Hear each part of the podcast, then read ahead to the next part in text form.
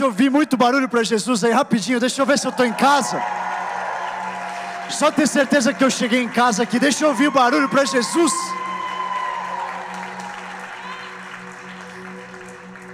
Que coisa boa estar em casa, pode tomar seu lugar.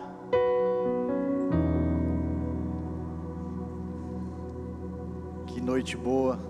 Estou cheio de alegria de estar aqui com vocês. Cara, a gente estava tendo um momento de oração para subir aqui com a liderança antes e a gente sentiu muito, muito, muito forte que Deus. A gente tinha uma agenda, a gente tinha todo um plano para essa noite na nossa reunião de liderança e o Espírito Santo veio a gente não conseguiu nem passar por 10% do que a gente tinha na nossa agenda. E cara, eu tô queimando por Jesus, cara. Foi mal, eu não, eu não consigo eu estou queimando por Jesus e eu sinto que Ele vai fazer vocês queimarem nessa noite também. Então, se você está aí meio confortável na sua cadeira, se você está aí achando, ah, o lugar está bom, lugar confortável que eu vou passar os próximos minutos, talvez você se decepcione um pouquinho. Talvez Ele te instigue um pouquinho nesse seu lugar. Deixa eu saber antes de eu começar, quem que está visitando a gente pela primeira vez aqui no Vox? Se você está aí no, no vídeo, eu quero que você mande eu nos comentários. Se você está aqui a primeira vez, levanta a mão. Você, Vox Família, sabe o que fazer? Uma salva de palmas para os nossos visitantes.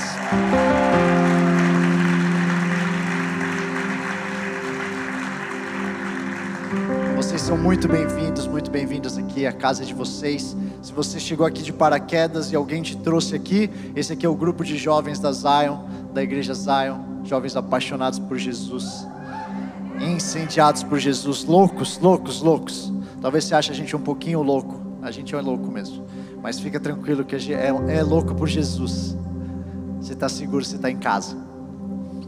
Eu senti uma palavra bem específica quando eu estava vindo aqui para cima, antes de eu entrar na mensagem de hoje eu senti de uma jovem que estava aqui, eu senti que eu precisava falar isso antes de eu começar, eu senti o Espírito Santo me conduzindo por uma jovem que veio aqui e você foi trazida pela sua prima.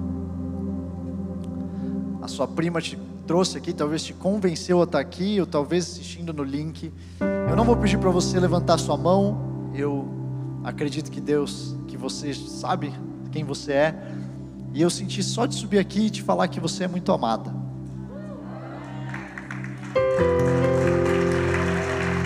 Esse é o Deus que a gente serve, é um Deus que interrompe o plano, que bagunça a agenda para poder dizer para um que você é amada, para uma que você é amada. Enquanto a gente entra na palavra, eu quero te convidar a abrir o seu coração para aquilo que ele vai fazer hoje. Verdade, na verdade, desculpa, fica de pé seu lugar rapidinho. Eu falei para você não ficar muito confortável. Eu avisei, não fica bravo comigo.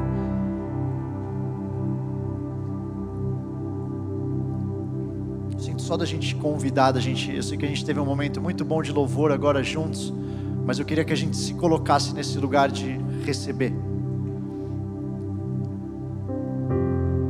Se você sentir a vontade, queria te convidar a fechar os seus olhos, aí na sua casa também.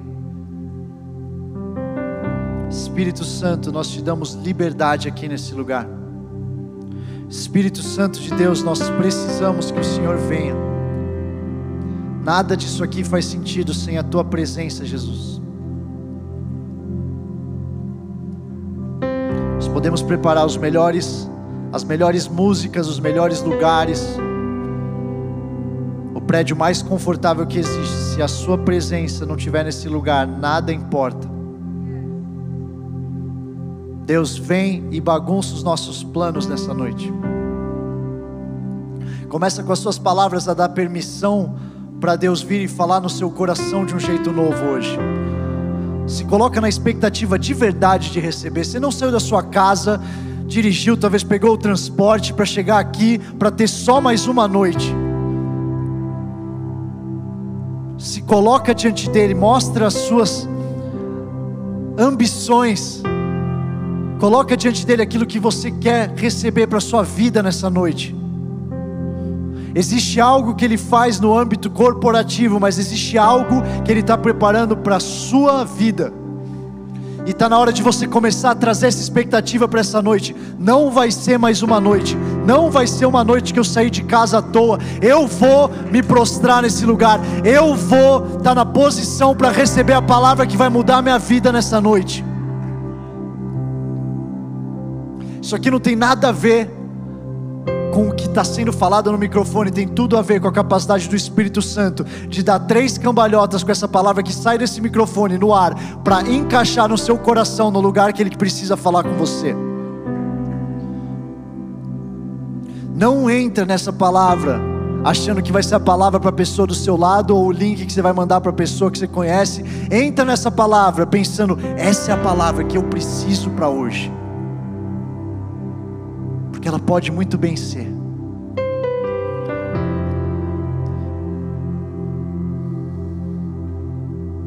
Se você flui em línguas, eu queria te convidar a fluir um pouco no Espírito Santo. Aquecer o seu espírito para aquilo que ele vai fazer. Se você ainda não é batizado no Espírito Santo, só engrandece a Deus com as suas palavras. Comece a exaltar Ele para aquilo que Ele é na sua vida.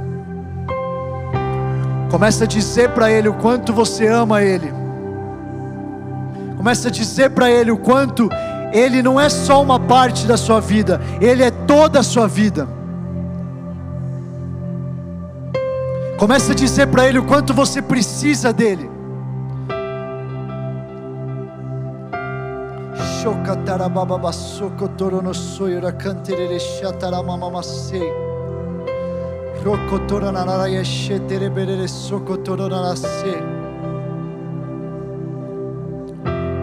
Existe liberdade nesse lugar. Você foi feito para ser livre, você não foi feito para viver nas amarras do mundo. Eu sinto Deus falando: Eu te levantei para coisas grandes, está na hora de você começar a sonhar os meus sonhos.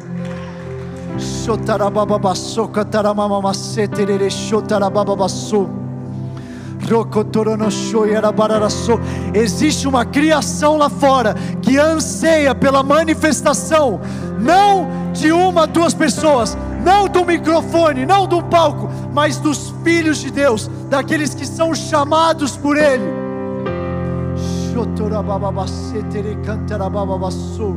Começa a clamar mais, Deus mais Deus, mais para minha vida, mais para minha vida.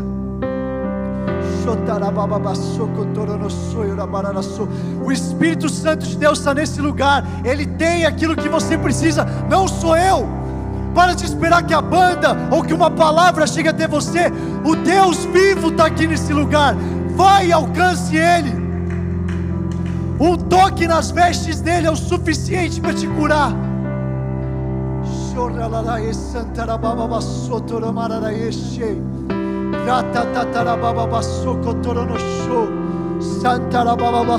Talvez seja a primeira vez que você está experimentando isso. Se permite conhecer mais o amor de Deus. Se permite conhecer mais a presença dEle que está nesse lugar, que está na sua casa.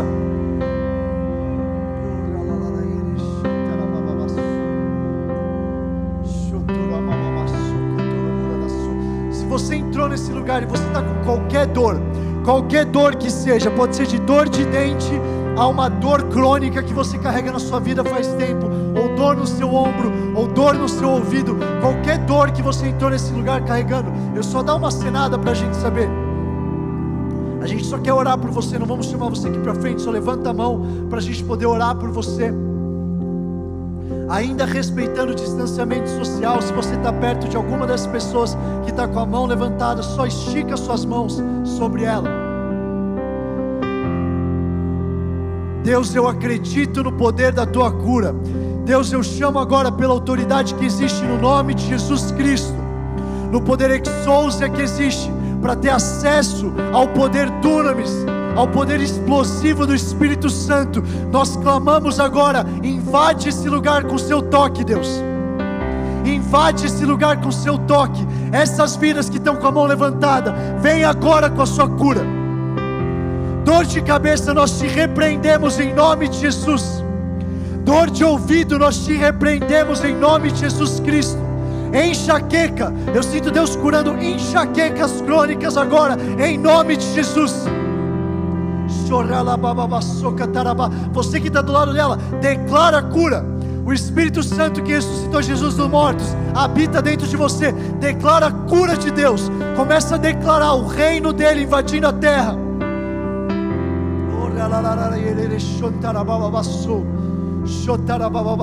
Eu vou contar até três, e no três, toda enfermidade vai sair desse lugar.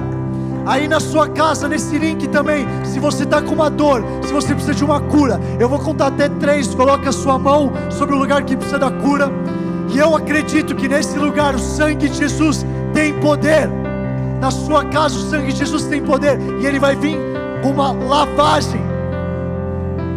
Um.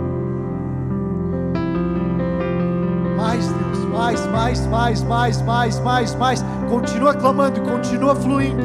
Mais. Dois. Três. Fogo de Deus, mais, mais. Xotarabababassou, mais, mais do teu fogo, Deus. Mais do teu fogo, Deus. Yo!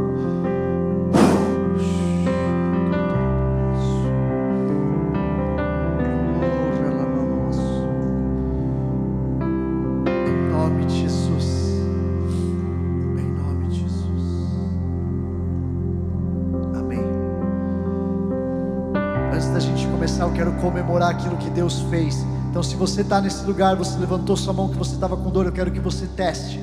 Testa aí o movimento que você não estava conseguindo, a cabeça, talvez se alguma coisa que você estava no ouvido, testa aí as coisas que você não conseguia fazer antes, talvez nas suas costas, aí na sua casa também. Se você está em casa e você foi curado, você sente que sua dor melhorou de 70 para cima, 70% para cima. Eu quero que você coloque aí no chat eu. E se você está aqui nesse lugar e você sente que você foi curado, você sente que Deus te tocou e a dor que você estava sentindo já melhorou, diz Zero é nada de melhora, dez é tudo de melhora. Se você pode dizer que foi de sete para cima, quero que você levante a mão bem alto. Levanta a mão e acena para a gente. Acena e continua acenando. Um, dois, três, quatro, cinco. Continua com a mão levantada. Seis, sete, oito, nove, dez, onze. Onze pessoas, mais o chat, curadas porque o Deus, o nosso Deus, o meu Deus, o teu Deus está vivo, está vivo.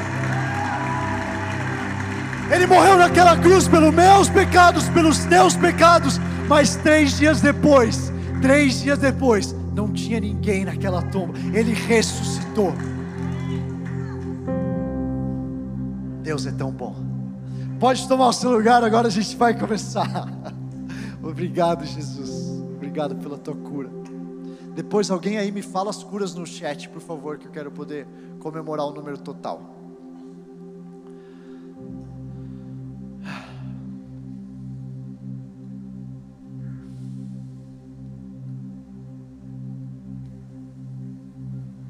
Prontos? Tem certeza? Cara, essa palavra que, tá, que eu quero dividir com vocês hoje está queimando no meu coração. Faz um tempo. Faz um tempo que eu tenho sentido Deus me incomodando para falar isso aqui no Vox. E chegou a hora. O nome da palavra que eu tenho para falar para vocês, o nome da mensagem de hoje, é, de hoje é performando. Performando. Eu não sei se vocês repararam, mas eu tenho sentido na nossa geração um, uma pressão por performance. Não importa onde você cresceu, não importa o bairro, não importa o lugar do Brasil, não importa a escola, a faculdade que você frequentou, não importa a área da sociedade que você foi chamado para trabalhar, existe uma pressão sobre nós para performar o tempo inteiro. Você precisa performar para ser o melhor naquilo que você faz. Você precisa performar, senão os jovens que estão se formando com você na faculdade vão passar na sua frente. Você precisa sair correndo e ser o primeiro da fila, porque se você não for o primeiro da fila, você vai perder a oportunidade da sua vida. Você precisa performar, você precisa provar para as pessoas à sua volta que você é bom, que você é capaz, que você aguenta a bronca que foi confiada para você. Alguém se identifica com isso ou sou só eu que estou vendo isso?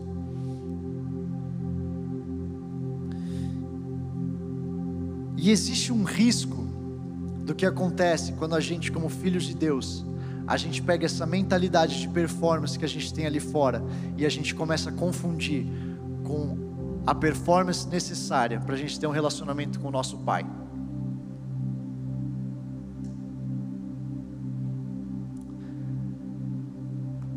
Deus me trouxe aqui para falar com pessoas que você está achando que você está perdendo, porque você não sabe quais são as regras do jogo. Quem aqui já tentou ver um esporte que você não faz a menor ideia das regras?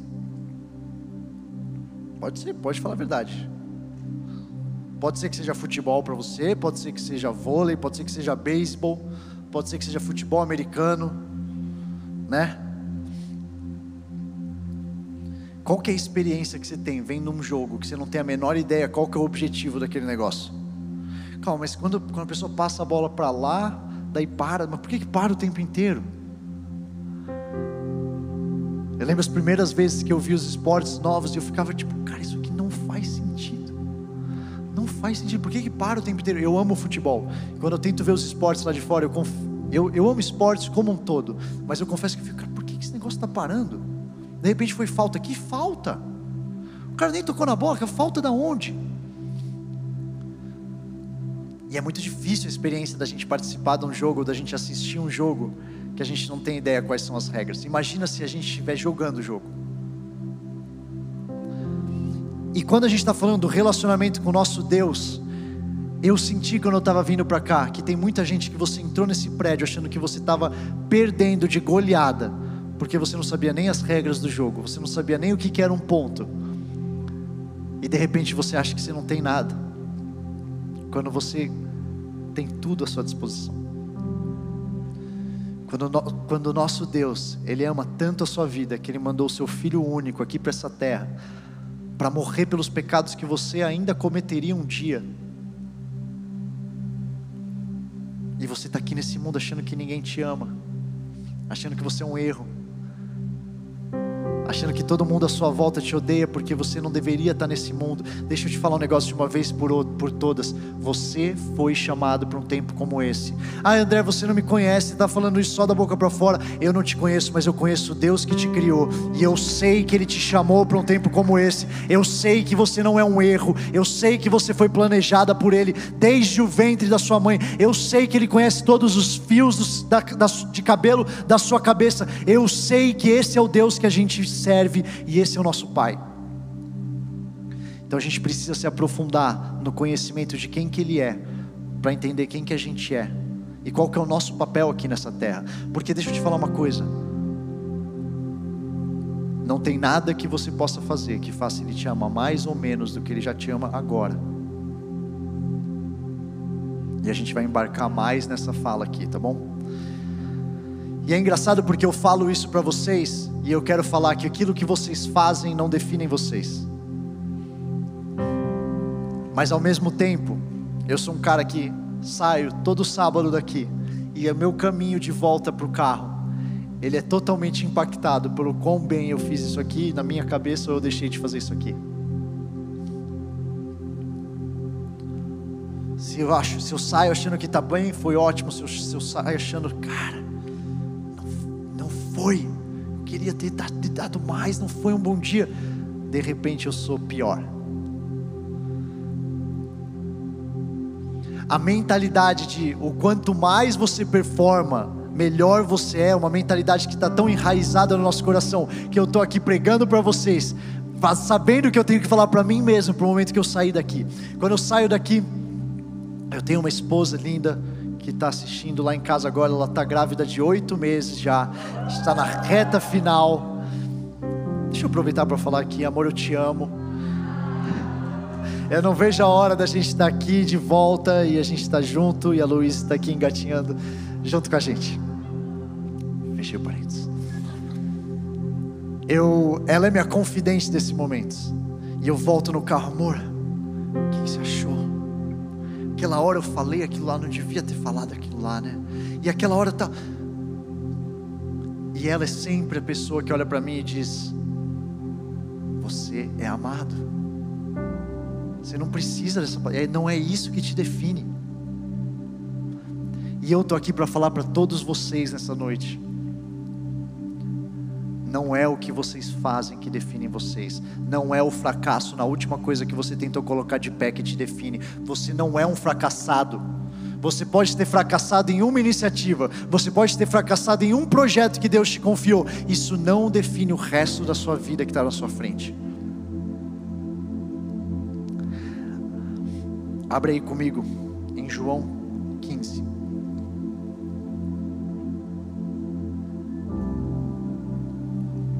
João 15, no versículo 1, fala o seguinte: Eu sou a videira verdadeira e meu pai é o agricultor. Jesus está falando isso. Ou o lavrador, dependendo da tradução. Todo ramo que estando em mim não dá fruto, ele corta. E todo que dá fruto, ele poda. Alguém fala aí, poda. Escreve no chat aí, poda. Para que dê mais fruto ainda. Vocês já estão limpos pela palavra que tenho falado. Permaneçam em mim e eu permanecerei em vocês. Para aqui um pouquinho. Qual que é qual que é a nossa função para que Deus possa permanecer na gente? Permaneçam em mim e eu permanecerei em vocês. O que ele está falando? Permaneçam em mim e eu continuarei a habitar eternamente aí dentro de vocês. Nenhum ramo pode dar fruto por si mesmo se não permanecer na videira. Vocês também não podem dar fruto se não permanecerem em mim. Eu sou a videira, vocês são os ramos. Se alguém permanecer em mim e eu nele, esse dará muito fruto. Qual que é a condição para dar muito fruto? Se alguém permanecer em mim, Jesus, você dará muito fruto. Pois sem mim vocês não podem fazer coisa alguma. Aqui vocês podem parar para pensar, coisa alguma. Tem um monte de gente que sem Jesus está fazendo um monte de coisa aí, fazendo até bem. Na verdade, o que ele está falando aqui é: sem Ele, a gente não pode fazer coisa alguma com o valor eterno. A gente pode fazer um monte de coisa aqui na terra. Sem Jesus, a gente não pode fazer coisa alguma com valor eterno. Se alguém não permanecer em mim, será como o ramo que é jogado fora e seca. Tais ramos são apanhados e lançados ao fogo e queimados. Se vocês permanecerem em mim e as minhas palavras permanecerem em vocês, pedirão o que quiserem e será concedido. Meu Pai é glorificado pelo fato de vocês darem muito fruto e assim serão meus discípulos. Muita coisa aqui, a gente vai indo por partes. Deixa eu começar pelo fim. Se vocês permanecerem em mim e as minhas palavras permanecerem em vocês, pedirão o que quiserem e será concedido. outra passagem da Bíblia, Deus fala que pai que quando um filho pede um pão, dá uma pedra. A gente tem um pai bom. E o que ele está falando para a gente, garantindo, é que quando a gente pedir, será concedido. Agora talvez vocês possam falar, eu já pedi um monte de coisa em oração que não chegou. Eu imagino que vocês, assim como eu, já tenham pedido coisas para Deus que vocês não viram acontecer. Talvez você tenha uma promessa, uma grande promessa na sua vida que você ainda não viu acontecer. Eu quero voltar para a condição que ele dá no começo. Se vocês permanecerem em mim e as minhas palavras permanecerem em vocês, aí então vocês pedirão o que quiserem, será concedido. É mais profundo do que o evangelho da prosperidade, de eu vou orar por um carro e por uma casa, e eu vou orar e aquele vai ser o meu fim. Na verdade, o que Deus está falando aqui para gente, o que Jesus está falando para gente é: quando a gente permanece nele, como a videira e o galho. Eu falei isso da semana passada, retrasada. Eu amo essa ilustração, porque não existe a separação da videira com o galho. É um emaranhado de células, de fibras que unem uma ou outra. Você pode cortar ele fora, você pode podar, mas você não olha para uma árvore e você sabe exatamente aonde termina o ramo, o galho e onde começa a árvore. Uma videira ela é quase como um único, e é assim que a gente é com Jesus. Se a gente permanecer nesse lugar e a palavra dele permanecer em nós, o que acontece é que a gente vai começar a desejar o que ele deseja para a nossa vida. É um lugar de intimidade que quando eu estou no meu devocional, eu não estou com a minha lista pronta. Eu estou entendendo, Deus, o que, que o Senhor quer para mim, porque eu estou tão emaranhado em você que eu não sei aonde começam os meus desejos, onde começam os seus desejos, e aí sim eu peço para Ele de um lugar de que eu entendo o que, que Ele quer para mim. Está fazendo sentido isso aqui? Em Tiago 4, ele a palavra fala que algumas pessoas pedem e não recebem porque pedem pelos motivos errados. E se eu falar para vocês que os motivos certos só estão acessíveis quando a gente está permanecendo nele? Existe um lugar de intimidade que a gente adquire indo, buscando Ele a toda manhã e entendendo, Deus, o que, que o Senhor quer que eu peça para a minha vida. Eu queria encorajar vocês a achar esse lugar em 2021. Quando estava subindo agora na adoração, Deus estava me lembrando das coisas loucas que passaram nesse ano. Como a Anne contou para vocês, o próximo culto vai ser o nosso último do ano. Vocês ensaiaram com ela. Deixa eu dar um spoiler para vocês. A gente vai acabar o ano em muita boa companhia. Nosso pastor sênior, Teófilo Hayashi, estará aqui com a gente trazendo a palavra. Não percam, façam sua inscrição, fiquem ligados para quando o link sair, para vocês estarem aqui. Você que está aí de casa também acessa com a gente. Então isso quer dizer que essa é a última vez que eu estou falando para vocês nesse ano aqui nesse púlpito. E. e. Eu adoro a sinceridade desse ar. Único. Uma pessoa. Me senti muito amado. Valeu. E eu fiquei pensando na doideira desse ano, a doideira. Eu chego nesse, nesse fim de ano com a Gabi, a gente faz a nossa listinha, as coisas que a gente agradece. Olha a listinha das coisas que a gente orou no ano passado para que acontecessem, compara com aquilo que não aconteceu, aquilo que aconteceu e prepara para 2021. E esse ano nunca foi tão louco. Essa é a minha listinha. Tem umas coisas que parecem até piada quando eu leio lá na listinha que eu coloquei. Eu não fazia a menor ideia que a gente ia passar por tudo isso. Mas tinha um item nessa listinha. Tinha um item que eu e a Gabi a gente colocou lá e a gente orou e a gente jejuou no começo do ano que era a gente começar a nossa família. Que era Deus dar para a gente a primeira das nossas filhas que virão. E eu estava olhando para essa lista e pensando em todas as coisas que eu coloquei lá que eram tão. Eu achava que eram tão importantes. E eu achava que se eu não conseguisse uma daquelas listas, quando eu preenchia a lista, eu seria tão infeliz. E de repente tinha uma da lista que compensou por todas as outras. E eu queria propor para vocês, no fim desse ano, se não tem uma mentalidade que Deus está colocando na sua vida, de olhar para aquilo que Ele fez nesse ano e te dar cheio de esperança para o que Ele vai fazer no ano que vem. Porque tem um lugar da gente entender o que, que Deus quer para a nossa vida, o que, que Deus pode tirar das, das coisas que as pessoas intentaram para o mal e que Ele transforma em bem para a sua vida. E eu comecei a pensar da primeira live que a gente fez no Vox. Quem que assistiu a primeira live lá em março, quando a gente falou, cara, não dá mais para a gente ir para o Butantã. E a gente estava na cara, a gente estava voando cheio de fé para aquilo. Eu e a Gabi, a gente tinha acabado de assumir a liderança faz pouco tempo aqui do Vox, cheio de fé para aquilo que ele ia fazendo. De repente, a gente estava com um celular na nossa casa, fazendo um programa live, porque a gente estava tipo.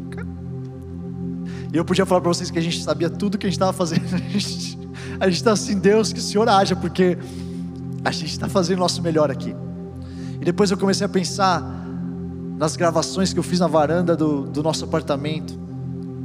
E depois eu comecei a pensar na primeira vez que a gente voltou para cá presencial e que eu estava cheio de saudade de poder adorar a Deus junto com a galera, de sentir isso aqui. E cara, a verdade é que vai ter um monte de incerteza ainda pela frente. Mas eu me alegro em saber a certeza da rocha que está aqui, que estava lá no começo em março, que estava no meio do ano, que está agora no fim do ano e que vai estar tá com a gente em 2021. Essa é a rocha, essa é a videira, é aqui que eu quero que meu galho esteja. É aqui que eu quero estar emaranhado a tal ponto que quando surge um desejo em mim, uma oração que eu faço é: Deus, eu quero que quando surgir um desejo em mim, eu nem pare para pensar, eu quero ter certeza que é do Espírito Santo. Eu quero ter certeza que essa. E eu estou falando isso aqui não é só para o ministério quando eu estou lendo a Bíblia, estou falando isso aqui quando eu estou no meu trabalho. Quando eu estou reagindo a uma ideia que está sendo apresentada, eu estou falando, Deus, eu quero ser guiado por aquilo que o Teu Espírito Santo está fazendo. Eu quero chegar num nível de relacionamento com o Senhor que eu já não perceba onde começam os meus pensamentos e aonde terminam os seus. É nesse lugar de conexão que a gente pede e Ele concede.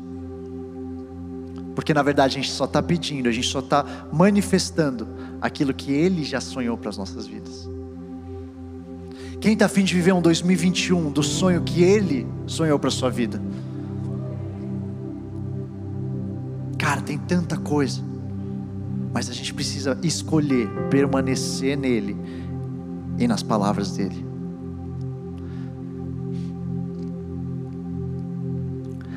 a gente coloca muito do nosso gosto, do nosso prazer no resultado.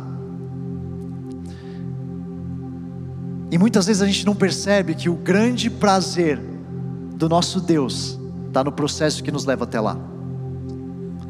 Quero falar para vocês um exemplo de jejum, um exemplo simples, muito poderoso de jejum. Quando eu estou jejuando, muitas vezes, sendo bem transparente com vocês, eu estou jejuando para um fim. Eu quero chegar mais perto dele, sim. Eu quero estar mais perto da vontade que ele tem para minha vida, sim. Eu quero mostrar para minha carne que quem manda é meu espírito e eu estou fazendo isso para silenciar minha carne, para fortalecer o meu espírito. Mas muitas vezes eu entro numa temporada de jejum, falando: Deus, eu quero ver esse romper acontecer na minha vida. Eu quero ver esse romper acontecer na minha vida. E eu tiro uma semana, um mês, 20 dias de jejum, tentando chegar naquele ponto. E Deus, Ele está se alegrando a cada dia do meu coração sendo transformado, a cada dia do seu coração dependendo mais dEle, a cada dia de você, dele vendo você, falando para sua carne: opa, deixa eu voltar a te lembrar quem, quem manda, opa, é um processo que Ele está vendo em você, algo sendo formado, que é muito maior do que aquilo que você vai conseguir. Ele é um pai bom e ele concede os nossos pedidos para ele, mas ele também se alegra tanto no processo que leva a gente até lá. Vamos começar bem do básico agora, porque tem algumas coisas aqui que, que a gente precisa ir para o básico para não se confundir. 1 Coríntios 15, eu vou passar por algumas passagens, vai anotando, vai tentando abrir comigo, se você não conseguir, você lê depois. 1 Coríntios 15, versículo de, vou ler nos versículos de 1 a 5. Irmãos, quero lembrá-los do evangelho que preguei a vocês, o qual vocês receberam e no qual estão firmes. Por meio deste evangelho, vocês são salvos desde que se apeguem firmemente à palavra que preguei. Caso contrário, vocês têm crido em vão. Isso aqui é Paulo falando para os Coríntios. Pois o que primeiramente lhes transmiti foi o que recebi: que Cristo morreu pelos nossos pecados, segundo as Escrituras, foi sepultado e ressuscitou no terceiro dia, segundo as Escrituras, e apareceu a Pedro e depois aos doze. Isso aqui é a fundação da nossa fé em Cristo, isso aqui é a fundação daquilo que a gente prega isso aqui é a fundação do Evangelho, das boas novas que a gente conta por aí. Jesus Cristo veio enviado pelo Pai, pelo nosso Deus, pelo Deus único. Ele morreu pelos nossos pecados, ele surgiu no terceiro dia, ele está vivo. Isso aqui é a fundação daquilo que a gente acredita. Efésios 2, versículo 8 diz: Pois vocês são salvos pela graça por meio da fé, e isso não vem de vocês, é dom de Deus, não por obras para que ninguém se glorie vocês não precisam fazer, ter obras para serem salvos. O que a palavra está falando aqui é: vocês são salvos pela graça por meio da fé. Talvez você está aqui pela primeira vez e você ainda não confessou Jesus como seu Senhor e Salvador. Você vai ter um tempo para fazer isso. A gente vai comemorar com você no fim desse culto, se você sentir que esse é o seu momento.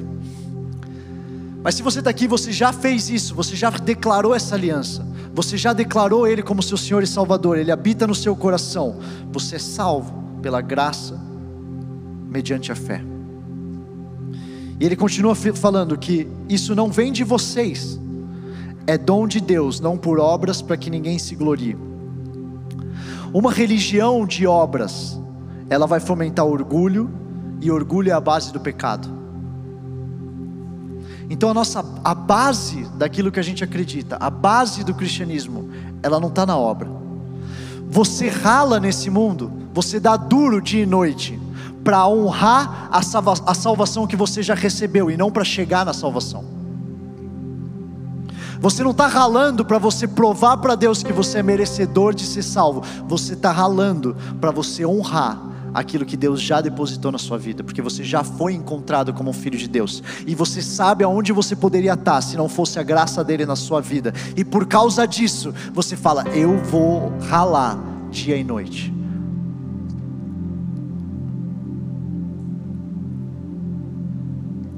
A soberba é a gente resistir a essa graça de Deus na nossa vida, é rejeitar os presentes que Deus tem para a sua vida. E muitas vezes a gente faz isso não mostrando a nossa fraqueza para Deus. Não mostrar a sua fraqueza para Deus, ela não deixa que a graça chegue em você. Porque a graça de Deus, ela se aperfeiçoa na nossa fraqueza. Então a gente precisa mostrar para Ele que a gente está fraco, a gente precisa mostrar para Ele que sozinho a gente não consegue, para que a graça dele possa se aperfeiçoar na nossa fraqueza. Agora é muito mais fácil a gente encarar um problema como um ataque do inimigo do que considerar ele como uma poda de Deus, que a gente acabou de ler em João 15. Aquele que dá fruto, ele não fica intacto. Não é isso que a palavra diz. Aquele que dá fruto, fica tranquilo, o galho vai continuar lá, inteiro, sem dor. A palavra fala: aquele que dá fruto, ele poda, ele limpa, é outra tradução da palavra no grego. Ele poda, para que você possa dar mais fruto. Tem muita gente confundindo a poda de Deus com o ataque do inimigo, cara. Tem muita gente dando dando, como é que fala isso? Dando crédito demais para o inimigo por coisas que ele nem fez. Isso aqui, o inimigo colocou na minha vida. Ele está falando, eu não fui fiz isso com você, isso aí, você se arrumou essa encrenca aí e você está falando, esse inimigo está me perseguindo. Cara, eu acredito num Deus que Ele dá a ferramenta para a gente, e Ele é maior que o inimigo sempre. Tão tolo quanto a gente achar que o inimigo está por trás de tudo, é a gente ignorar o inimigo. Não é isso que eu estou propondo aqui, ele existe. Mas a gente tem que saber que o nosso Deus é mais forte do que ele. A gente tem que saber que a gente está no, no lado que está ganhando Lembra lá do começo que eu falei? Você está ganhando. Eu vim aqui para falar para você: você está ganhando. Você está no lado vencedor dessa partida, desse esporte. Você não está do lado que está perdendo, cara. A gente precisa parar nessa juventude que está crescendo numa reclamação e, com, e parece que está tudo chorando, porque a gente está achando que a gente está perdendo. A gente está do lado que está ganhando. Existe uma postura, se você fez esporte, seja qual for ele, existe uma postura de um time que está ganhando e uma postura de um time que está perdendo. O time que está perdendo é esperado ficar mais na, na defesa. O time que está perdendo é esperado armar retranca para não tomar mais gol. O time que está perdendo é esperado que ele esteja o tempo inteiro pensando que horas que o jogo vai acabar para terminar essa, esse sofrimento. Enquanto você não entender que você está do lado do time que está ganhando, você vai estar tá com medo de alguém que você já venceu, que Jesus já veio para essa terra, pagou um preço alto para você poder caminhar vence, como vencedor. Você está comigo, cara? Você precisa entender que o time que está ganhando, você não está na retranca, você está atacando. Você está atacando as suas obras, elas vão servir para glorificar o nosso Deus, como a palavra que a gente acabou de ouvir. Você está atacando e as suas obras vão glorificar Ele, para as pessoas olharem para você e falar: essa pessoa, esse é um filho de Deus, essa é uma filha de Deus, eu quero isso aí que ele vive, eu quero isso aí que ela vive.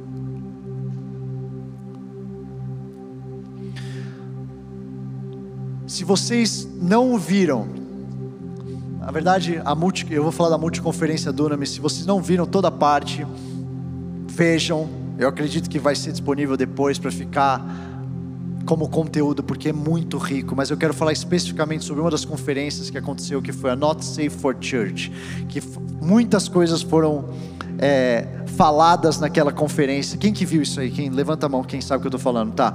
Muitos temas polêmicos e necessários para o nosso dia, para que a gente tenha um entendimento do evangelho que a gente carrega e que a gente está falando para o mundo, foram falados lá. Se você não viu, veja. E teve uma das sessões com Luciano Subirá, pastor Luciano Subirá, sobre hipergraça. E quando ele estava falando sobre hipergraça, ele, ele deu um exemplo para o filho dele que eu achei incrível, que a gente precisa entender aqui para a gente não cair. A gente tem que entender que a gente está nesse equilíbrio entre o legalismo e a hipergraça. A gente está num um equilíbrio entre não é só lei, lei, lei, lei, lei para ficar religioso, e não é também você foi perdoado por todos os pecados, vai lá e peca à vontade. Existe um equilíbrio de eu entender que a lei existe. Jesus Cristo veio cumprir essa lei. Existe uma nova lei, sim, agora vigente com Jesus Cristo, mas existe a graça capacitadora que nos faz não ser perdoados pelos nossos pecados, mas também não cair no pecado que vai vir. A graça não é um motivo que me faz poder pecar mais. A graça é totalmente o contrário. A graça é uma capacitadora sobrenatural para que a gente não venha pecar mais. Da mesma forma como o pastor Luciano Subirá falou sobre aquela mulher adúltera, que Jesus fala: Eu não te condeno, mas ele também fala: Vai, não peques mais. A gente não pode pegar só uma parte da declaração de Jesus e achar que a outra não existe. As duas existem. Então, e ele fala uma coisa muito legal que ele fala sobre você é amado, sim, independente do que você faça. Não tem nada que você possa fazer que vai fazer Deus te amar mais ou menos. Isso é verdade. Você foi salvo pela graça mediante a fé. Você é amado. Agora, se você quiser conversar sobre as coisas que você pode fazer para agradar a Deus, aí é outra conversa. Sim, você é amado mas a gente carrega tanto esse amor dele sobre a nossa vida, que a gente não vê outra saída senão obedecer, porque a gente quer agradar a Ele, dia e noite, com aquilo que a gente faz, a gente quer agradar ao nosso Deus. Efésios 2:10 fala: "Porque somos criação de Deus, realizada em Cristo Jesus, para fazermos boas obras, as quais Deus preparou antes para nós as praticarmos." Fazermos boas obras, as quais Deus preparou antes para nós as praticarmos. Deixa eu falar duas coisas muito importantes aqui. A primeira, somos criação de Deus. Sabia que todas as coisas estranhas e únicas que existem em você foi criado pelo nosso Deus fico pensando o que vai acontecer quando uma juventude entender que estranho só é estranho até virar tendência.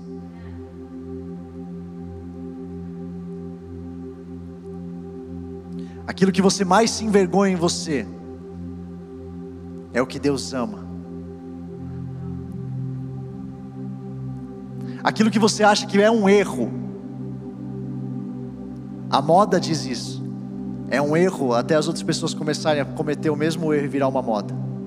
E se a gente for criado com uma geração que é cheia do Espírito Santo de Deus, é cheia da convicção de quem a gente é, para criar tendências novas e não só seguir o que está sendo feito lá. Porque se a gente começar a performar para homens e mulheres, a gente vai cair para tentar agradar eles e não para transformar. Como é que a gente transforma se a gente está tentando agradar todo mundo lá fora? Porque eu amo cultura, eu acredito que a gente é chamado para transformar a cultura, mas a gente não vai transformar a cultura se a gente simplesmente começar a se moldar a ela. Você vai transformar a cultura muitas vezes para bater, para firmar o seu pé e dizer até aqui eu vou, até lá eu não vou mais. Tá na hora da gente entender que a gente não está performando para ninguém, que a gente foi chamado por um Deus que nos ama é para esse Deus que eu vou fazer tudo aquilo, eu vou ser formado por Ele, e a partir daí eu vou caminhar. Está na hora da geração entender que a gente tem que parar de tentar agradar todo mundo, galera. Eu não sei quantas vezes, eu não sei quantos jeitos diferentes eu vou precisar falar isso. Até eu ver uma geração que não vai ficar tentando se moldar naquilo que as pessoas esperam lá fora, mas que vai ser transformado. Se foi chamado para transformar, se não foi chamado para se moldar, cara. Como é que uma pessoa que foi chamada para se destacar, vai se misturar. Tem algumas pessoas aqui que você está sofrendo demais porque você não consegue se misturar. Você foi chamado para se destacar no meio deles. Você foi chamado para isso. A nossa oração tem que ser Deus, que eu fique firme naquilo que o Senhor tem para mim. Porque se eu tiver firme no que eu tenho, no que o Senhor tem para mim, eu posso ser a única pessoa daquela sala diferente, mas as outras pessoas vão olhar e vão falar: "Eu quero que essa pessoa aí tem". Está preocupado demais em sair bem na foto.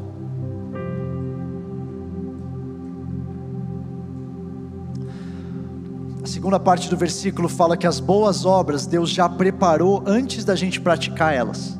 O que, que isso quer dizer? Primeiro, as obras que foram predestinadas e não as vidas, beleza? Isso é uma primeira importante distinção. distinção. As obras que você ia praticar, elas foram predestinadas por Deus para que você viesse a praticar elas lá na frente. Só que Deus sabia que para isso ele ia precisar de um homem e de uma mulher transformados. Ele sabia que o velho homem e a velha mulher precisavam ficar lá atrás, porque ele precisa da graça dele para que ele possa praticar essa obra na sua vida. Então, para você fazer aquilo que você foi chamado para fazer nessa terra, você precisa, primeiro, estar tá conectado nele. Lembra que a gente falou? Para entender qual que é o sonho dele para você. E você precisa estar tá entendendo quais são essas obras que ele já sonhou para mim para que eu fizesse.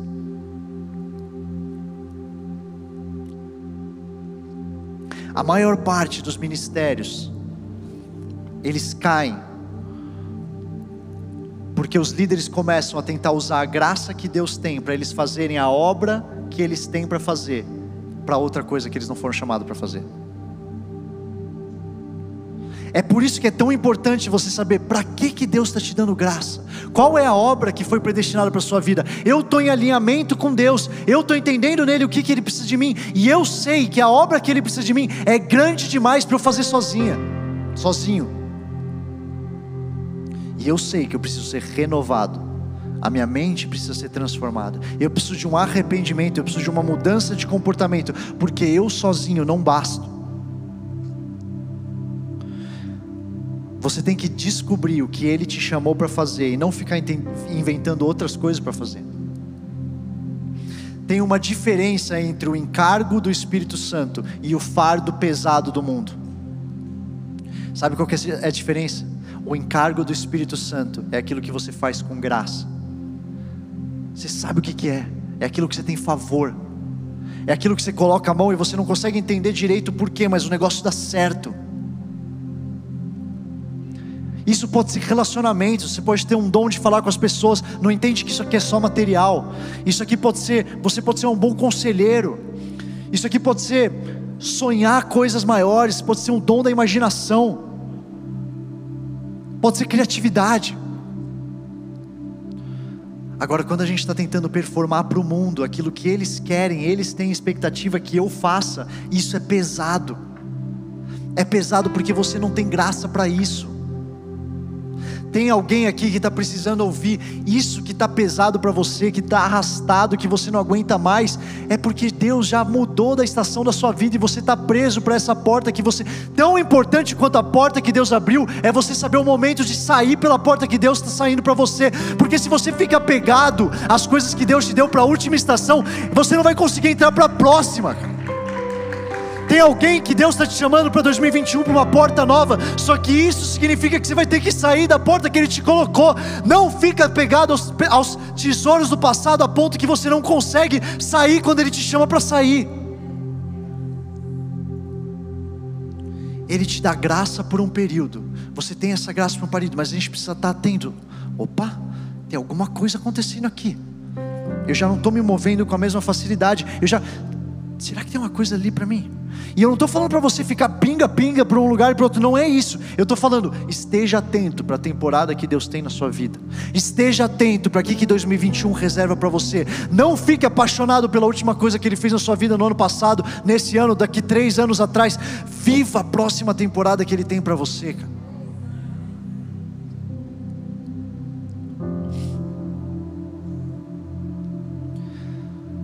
Se você tem senso de propósito, tudo é um meio e não um fim.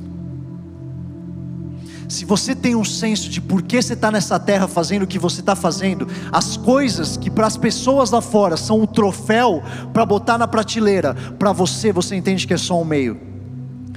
Eu preciso, cara, eu sinto isso no meu coração há tanto tempo. Eu preciso falar para uma geração, para você entender que se você chegar lá, no alto do monte, no lugar em que você sempre sonhou em estar, se você chegar lá despreparado, achando que o dinheiro, a fama, as pessoas, as conexões é tudo que você precisa, você vai cair daquele lugar tão fácil quanto você chegou. Você precisa entender que as coisas aqui dessa terra são um meio e é isso que vai fazer pessoas não caírem com as coisas que o mundo inteiro cai. Por que, que a gente não vai cair? Porque nossos olhos, o nosso coração não está nisso. O nosso tesouro está onde? Eu acredito numa geração de homens fiéis, que vão ser levantados para cargos, que tem, existe favor, que existe olhares ao seu redor, mas você vai entender que não tem nada ali para você, o seu propósito é tão maior, o seu propósito tem que ser tão maior, tão maior, tão maior, que você não tem nem tempo de se preocupar com a hipergraça. Eu não tenho nem tempo de pensar que eu podia estar pecando, porque meu, minha visão é tão grande. Esse negócio aqui eu fui chamado para fazer tão grande. Eu tenho que transformar a sociedade, eu tenho que transformar essa minha cultura, eu tenho que transformar minha família. Eu estou tão preocupado por isso. O que, que é uma tentação que está ali gritando do meu lado?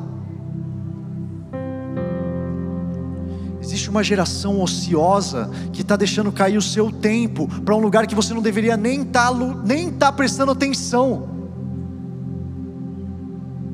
que eu estou falando para 2021, cara, é arruma. Vai com Deus, conecta nele, conecta na videira e traz, pede, clama por uma visão grande, por uma visão que é maior do que aquilo que você pode conseguir no ano que vem sozinho. Eu queria convidar o Vox, como jovens, cheios do Espírito Santo, a entrar num ano com sonhos malucos com sonhos que você está ouvindo e você está pensando, essa pessoa aí não pode saber o que está falando. Deus, você escolheu o cara errado para isso. Você escolheu a mulher errada para isso. Se você soubesse todas as minhas aflições, sabe qual ano que eu entrei assim? O passado. Quando eu fiquei sabendo que eu tenho que fazer isso aqui, Deus, o Senhor, acho que você escolheu a pessoa errada. Você precisa de desafios que são maiores do que você consegue carregar sozinho. Se você estiver confortável demais, o seu sofá se transforma naquilo que você foi chamado para fazer. Uma pessoa que foi chamada para transformar o mundo não pode estar contente com uma faculdade.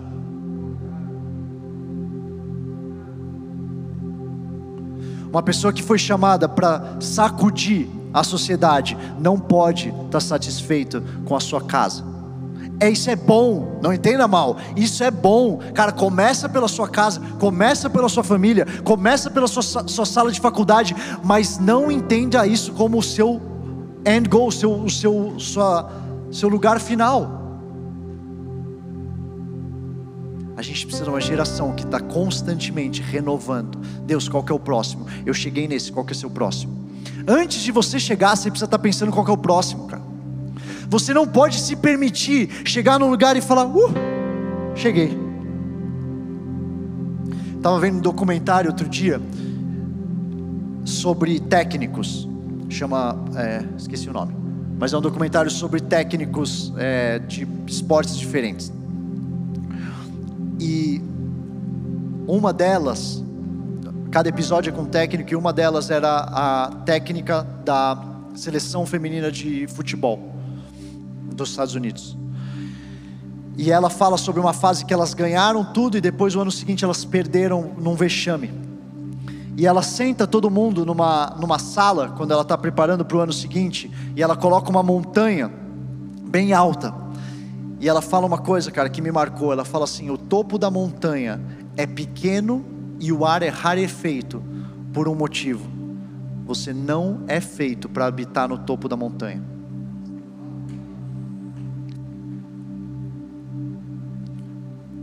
Quando a gente achar que a gente chegou, quando você achar que você chegou e você armar sua tenda ali em cima, é quando as coisas começaram a ir mal para você.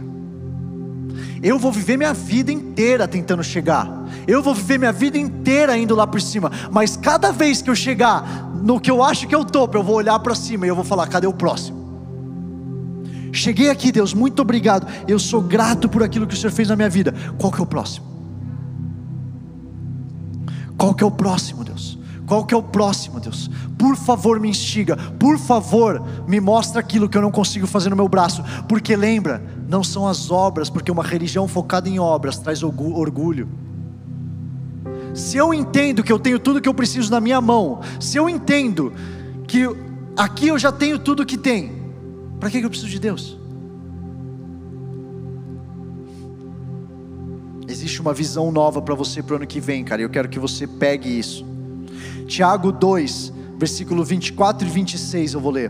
Vejam, 24, vejam que uma pessoa é justificada por obras e não apenas pela fé. As, 26, assim como o corpo sem espírito está morto, também a fé sem obras está morta. A graça salvadora, ela se expressa em obras maravilhosas. Os seus atos de justiça são as evidências da veracidade da sua fé. Os seus atos de justiça não são o que te salvam, mas elas são a veracidade. Lembra da rainha de Sabá quando foi visitar Salomão? Ela vê tudo que ele construiu, ele vê o céu, e uma rainha olha para ele e fala: Quem dera se eu fosse um dos seus servos para poder ficar aqui perto disso aqui. Agora eu sei que existe um Deus porque ela estava vendo o que Salomão tinha feito. Você foi chamado para esse lugar. Estou um pouco empolgado. Tudo sob controle. A empolgação é para falar essa frase. Anote isso aí. O seu propósito não é o que você faz, é o que flui de quem você é. Enquanto a gente ficar sendo definido pela nossa profissão, pelo nosso trabalho, pelo que você está fazendo hoje, o que, que acontece quando isso sair da sua mão? Eu vi em casa, a Gabi, ela passou recentemente no começo desse ano por uma fase que foi uma das fases mais desafiadoras da carreira dela. Ela ficou sete anos numa empresa e ela sentiu de Deus. Ela tinha um carro da empresa, ela tinha um salário legal, ela estava encaminhada para crescer lá dentro e ela sentiu de Deus que o tempo dela, lembra que eu falei da porta? Ela sentiu que a porta tinha aberto para ela sair de lá e ela saiu daquele lugar. E como e eu vi na pele dela a fé, mesmo andando num lugar totalmente escuro, não sabendo para onde ela estava dando passo, ela tinha fé de saber que Deus estava ali. Ela ia dar um passo num lugar que ela não fazia a menor ideia, mas ela sabia que Deus ia estar lá embaixo para sustentar ela. Foi difícil, eu vi na minha pele essa mulher guerreira, acordando todo dia e lutando contra uma sociedade que tentava falar para ela que ela não era mais alguém, porque ela não tinha mais o emprego dela.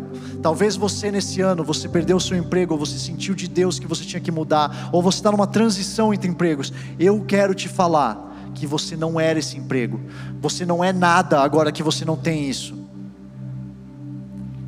Você é antes de mais nada filho de Deus, filha de Deus.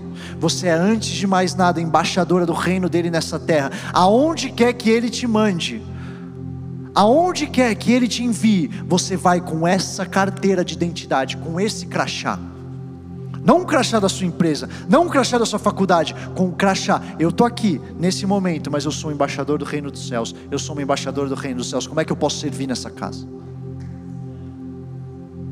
O seu propósito não é o que você faz, é o que flui de quem você é. A nossa filha Luísa, que está no ventre da Gabi, a gente ora por ela de manhã. E, cara, eu, eu amo o momento da oração de manhã, porque ela fica se mexendo. Quem, quem já é mãe, já teve filha aqui? Tem alguém? Ou pai? Ninguém. Uma pessoa. Uma pessoa? Duas, três, quatro. Caraca, Vox. Quem é solteiro aqui? Só para eu entender o que está acontecendo nesse lugar. Rapaz! A gente. Não, não, não. Pode ficar de mão levantar um pouquinho mais aí. Espera aí. O cara tem que conseguir identificar uma oportunidade quando ela, quando ela surge. Não estou entendendo porque que tem gente que abaixou a mão ainda. Fala Deus, alguém falou. Eu estou vendo umas pessoas com fé. Eu estou vendo umas pessoas que já estão aqui, ó.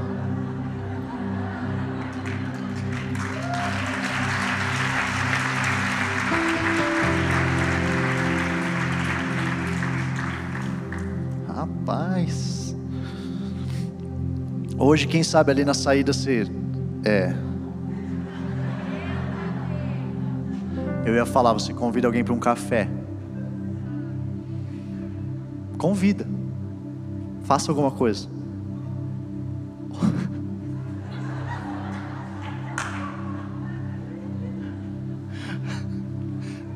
Eu ouvi um oh glória. Faça alguma coisa, oh glória.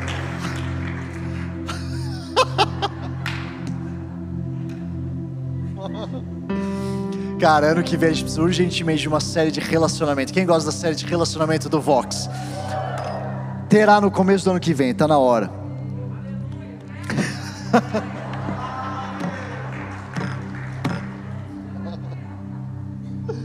ai, ai. Onde é que eu tava? Ah, a Luiz. Tava falando da Luiz na, na barriga da Gabi. Ela se mexe. E outro dia a gente estava orando por ela. E ela estava se mexendo, dá pra gente sentir na mão, ela chutando. A Gabi, tipo, fica, ai, eu chutando minha costela. E eu lembrei de João Batista. A passagem quando Maria chega com Jesus no ventre, João Batista se move dentro do ventre da mãe dele. Tem algo dentro de você que sempre soube quem seu Deus era. Você pode estar numa fase mais apaixonado por Jesus ou numa fase ainda conhecendo Ele. Tem algo dentro de você que desde que você estava no ventre da sua mãe, você estava ouvindo a voz do seu pai. Existe algo que flui de dentro de você e você precisa ser capaz de ouvir isso. Existe algo que flui dentro da gente, que clama Abba Pai, que faz a gente conectar na videira e que faz a, a gente entender que, que é o sonho que Deus tem para a gente, faz a gente sonhar esse sonho, a gente pedir para Ele e a gente viver esse sonho. E a cada temporada isso renova. Romanos 3, no versículo 20: Portanto, ninguém será declarado justo diante dele, baseando-se na obediência à lei, pois é mediante a lei que nos tornamos plenamente conscientes do pecado. O cristianismo não é uma imposição de uma série de leis. Não é a lei que te justifica, o propósito da lei é ser seu médico. É o diagnóstico que mostra que tem alguma coisa faltando. É o diagnóstico que mostra que tem um pecado e que a gente só precisa, a gente ou melhor, a gente só consegue lidar com isso com a graça. A lei é o diagnóstico, a graça é o tratamento. A lei é o que expõe, a graça é o que nos capacita.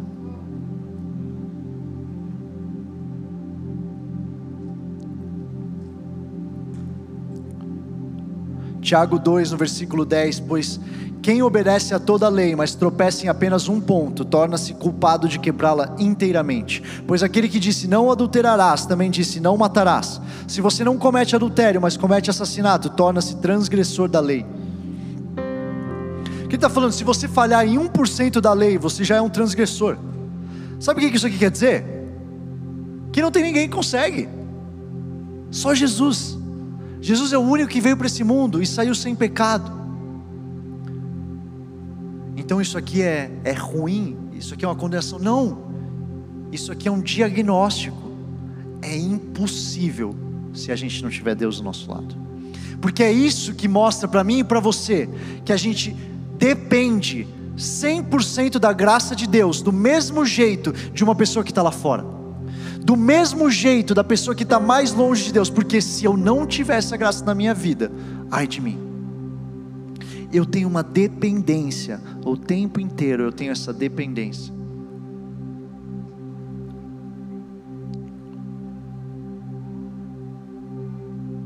Jeremias 17:5 fala: Assim diz o Senhor: Maldito é o homem que confia nos homens, que faz da humanidade mortal a sua força, mas cujo coração se afasta do Senhor. O que, que tem aqui? Não foi Deus que se afastou dele. Não foi Deus que se afasta do homem, que confia nos homens, mas a confiança nos homens, fazendo da humanidade mortal a nossa força, é o que faz o nosso coração se afastar de Deus. Você está entendendo isso aqui, Vox? Você está entendendo que se a gente estiver performando, tentando agradar, se a gente estiver confiando naquelas pessoas que estão lá fora, que não morreram por nós, por suprir um espaço que só quem morreu por nós pode suprir nas nossas vidas, o nosso coração vai se afastar daquele que a gente reconhece desde o ventre da nossa mãe. E esse é o perigo de ideologias que colocam o ambiente como culpado da situação que a gente está vivendo. Porque deixa eu falar um negócio para vocês: Adão e Eva, eles caíram no Éden. Adão e Eva caíram e não foi o ambiente que fez eles caírem. O pecado original veio para o homem através do pecado deles e por isso o homem está nesse lugar que ele depende da graça de Deus para ser salvo. Agora, quando eu removo isso e eu falo que é o ambiente que é o problema, o homem não tem pecado, eu removo a necessidade de um Salvador. Você tem que entender isso, Vox. Não é sobre política. Não estou falando sobre política aqui. Eu estou falando sobre uma ideologia que nos afasta da revelação de que a gente é pecador e que a gente precisa de Jesus Cristo na nossa vida. Eu e você, a gente precisa entender, a gente precisa dessa graça, tanto quanto qualquer pessoa precisa dessa graça. Quando a gente começa a remover as barreiras de certo ou errado por aquilo que a gente acredita, a nossa constituição, que a gente tenha liberdade de acreditar do mesmo jeito que pessoas têm a liberdade total de não acreditar, mas quando a gente acredita nisso aqui, na plenitude disso, como a palavra de Deus, não só um livro numa instante, a palavra viva de Deus, a gente precisa acreditar que existe um certo e um errado na sociedade. E quando a gente remove isso, a gente começa a confiar nos homens e na, na, na humanidade mortal, e o nosso coração se afasta de Deus.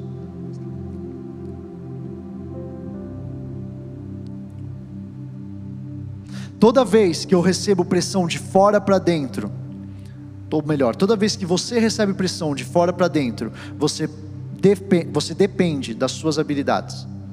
Toda vez que tem uma pressão de performar de fora para dentro, você depende das suas habilidades. Quando você recebe a graça de dentro para fora, você recebe uma capacitação sobrenatural. Box, tem um convite para vocês hoje. Eu desisti de pensar o que é certo e eu resolvi enxergar o que ele acha que é certo.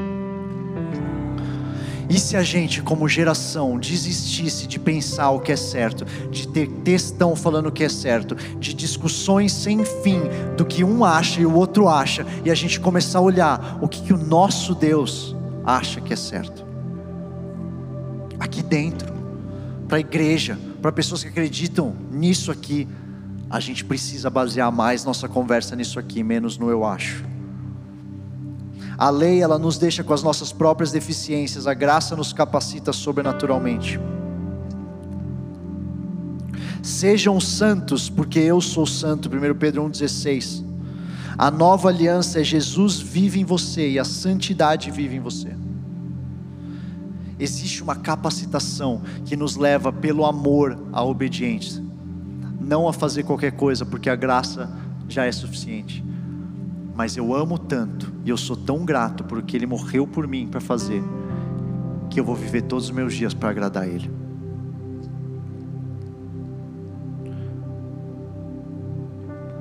Romanos 8, eu estou terminando. Romanos 8, 3 e 4 fala: Porque aquilo que a lei fora incapaz de fazer, por estar enfraquecida pela carne, Deus o fez enviando o seu próprio filho, à semelhança do homem, pecador, como oferta pelo pecado. E assim condenou o pecado na carne, a fim de que as justas exigências da lei fossem plenamente satisfeitas em nós, que não vivemos segundo a carne, mas segundo o Espírito.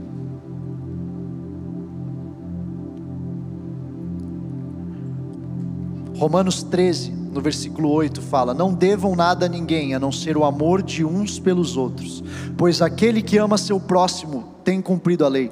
Pois estes mandamentos: não adulterarás, não matarás, não furtarás, não cobiçarás, e qualquer outro mandamento, todos se resumem neste preceito: ame seu próximo como a si mesmo. O amor não pratica o mal contra o próximo, portanto, o amor é o cumprimento da lei. Gálatas 5, 6 fala: Porque em Cristo Jesus, nem circuncisão nem incircuncisão tem efeito algum, mas sim a fé que atua pelo amor. Estou aqui para falar que a fé sem obra é morta, mas a fé sem o amor também é, é morta. Isso aqui aponta a gente para o amor. Isso tudo.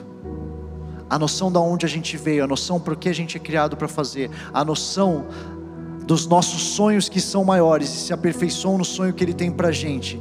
Essa noção, ela aponta para o amor. E eu termino com 1 Timóteo 1,5.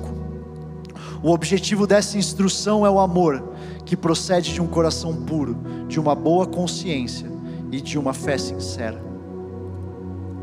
O amor, ele nos motiva à obediência.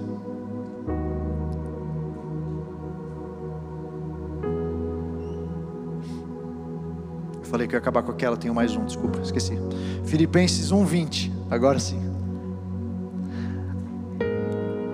Aguardo ansiosamente e espero em que em nada serei envergonhado. Ao contrário, com toda a determinação de sempre, também agora, Cristo será engrandecido em meu corpo, quer pela vida, quer pela morte. Fica de pé no seu lugar.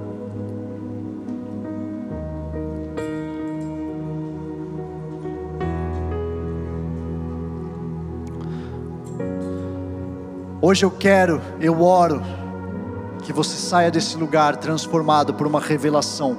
Que enquanto talvez você tenha entrado aqui achando que você estava performando, eu queria convidar vocês nessa noite a tirar as três primeiras letras dessa palavra. Enquanto a gente acha que a gente está performando, eu queria convidar vocês a verem, vocês estão sendo formados por Deus. Eu queria que vocês vissem que vocês estão sendo formados por Deus para formar as pessoas à sua volta, para discipular as nações através do amor de Cristo. Você não está aqui para performar para ninguém, você não está aqui para agradar o mundo, você não está aqui para agradar os seus amigos, você está nessa terra para viver os sonhos que Ele tem para você. Eu sinto nessa noite que pessoas vão ser capacitadas. Eu sinto enquanto a gente chega no fim desse ano, enquanto a gente está entendendo que Ele está formando a gente, Ele está podando a gente, Ele está cortando lugares que doem, porque Ele sabe que a gente pode dar frutos maiores. Está doendo porque Ele se preocupa com você. Que tédio seria passar por essa vida só acomodado. Deus me livre de viver essa vida só para ser bem alimentado e ficar quentinho em casa. Eu quero passar por esse mundo e deixar um legado para minha filha. Eu quero acreditar numa geração que está sendo transformada, está sendo formada por Deus, para entender o quanto ela é amada e o quanto ela pode amar os outros e transformar os outros pelo amor.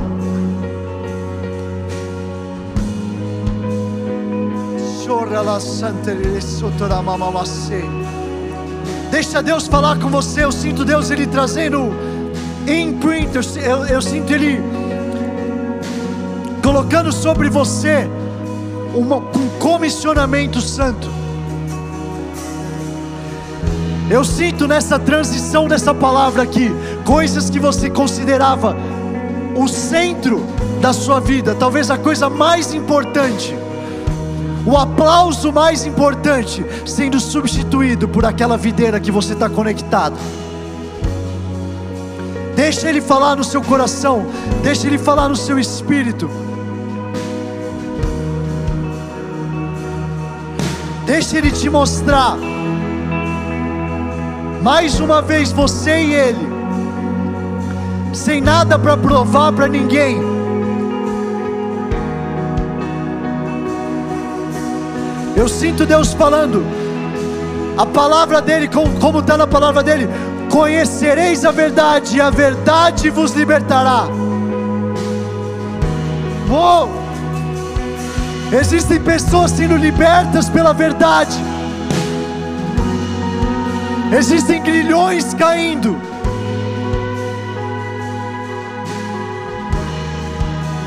Existe um reset em pensamentos. Pessoas estão abraçando o sonho de Deus e tirando ideologias que não são delas. Você foi forçado a acreditar em coisas. Hoje eu sinto Deus falando para você: você é feito à imagem e semelhança do seu Pai. Você é feito para coisas maiores. Não se conforma com a fama, não se conforma com o sucesso momentâneo, sonhe os sonhos maiores dele. Eu sinto sonhos bem específicos para 2021 sendo liberados aqui. Pega no espírito. Enquanto a gente louva mais um pouco a Deus, enquanto a gente adora Ele aqui, eu sinto pessoas vão receber, Deus me mostra como pacotes caindo dos céus. Pacotes de presentes vão cair enquanto a gente está nessa atmosfera de adoração. E eu quero te convidar quando você receber esse presente a você abrir ele. Pessoas vão receber uma ferramenta. Eu sinto pessoas recebendo um coração para amar as pessoas ao seu redor como Ele ama. Eu sinto pessoas à sua volta no seu trabalho que você está tendo dificuldades e Deus dando o coração dele por essas pessoas para você. Algumas pessoas, enquanto a gente estiver adorando, vão receber como plantas de arquitetura mesmo, projetos